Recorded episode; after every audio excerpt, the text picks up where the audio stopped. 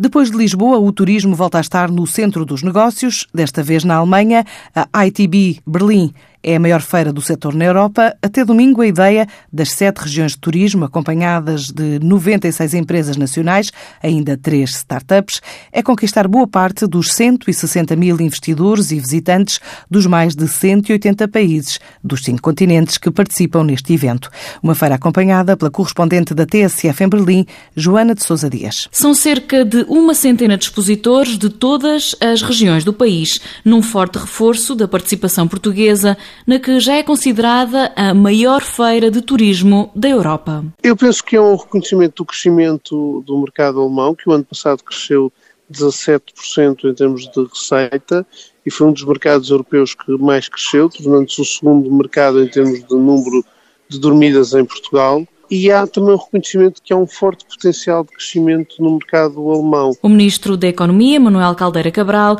sublinha que este ano a oferta quer responder a uma procura mais diversificada por parte do turista alemão. Para além do Algarve, que continua a ter um grande peso na procura dos alemães que vêm a Portugal, estão a emergir muito a procura de city breaks em Lisboa e também no Porto, e os Açores, por exemplo, ganhou nos últimos dois anos uma enorme expressão em termos de procura dos alemães